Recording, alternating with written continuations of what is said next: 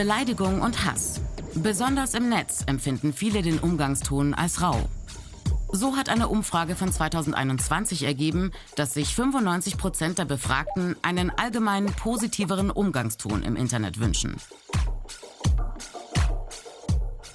Stattdessen verletzende oder hetzerische Inhalte und Fake News. Knapp zwei Drittel der Nutzerinnen von sozialen Netzwerken wie Facebook oder Twitter sind bereits mit problematischen Inhalten in Berührung gekommen.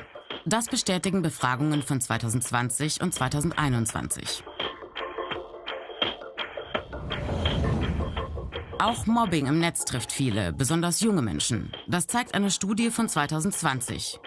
38 Prozent der 12- bis 19-Jährigen kennen jemanden, der Opfer von virtuellem Mobbing geworden ist. 11 Prozent waren selbst schon betroffen. Fachleute stellen fest, Mobbing auf dem Schulhof setzt sich oft als Cybermobbing fort. Und klassisches und virtuelles Mobbing lassen sich heute kaum noch trennen.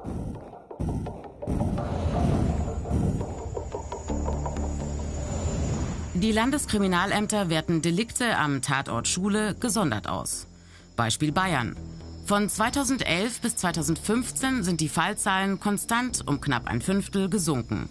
Mit gut minus 18 Prozent bzw. circa 1600 weniger Fällen.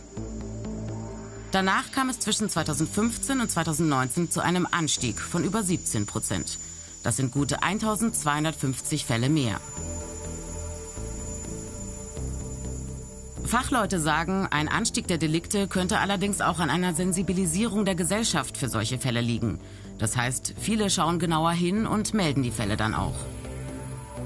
2020 gab es dann knapp 20 Prozent weniger Fälle, was laut Polizei wohl auf die Covid-19-Pandemie zurückzuführen ist.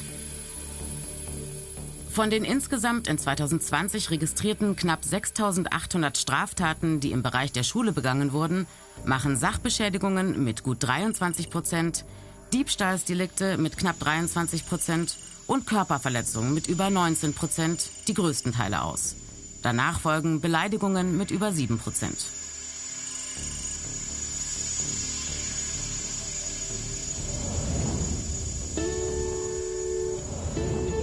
Zur Konfliktprävention fordern Fachleute mehr schulpsychologische Unterstützung. International geforderter Standardwert 1 zu 1000 Schulpsychologinnen. Das heißt eine psychologische Fachkraft pro 1000 Schülerinnen und pro 100 Lehrkräften. Aktuell kommt in Deutschland aber nur eine psychologische Fachkraft auf gut 5000 Schülerinnen. Ein weiteres Mittel, damit Konflikte nicht eskalieren, Streitschlichterprogramme. Die Erfolgsquoten sind gut. So meldet zum Beispiel das Bayerische Kultusministerium, nach Einsatz der Streitschlichter an den Schulen gingen die Interventionen der Lehrkräfte um ca. 80 Prozent zurück.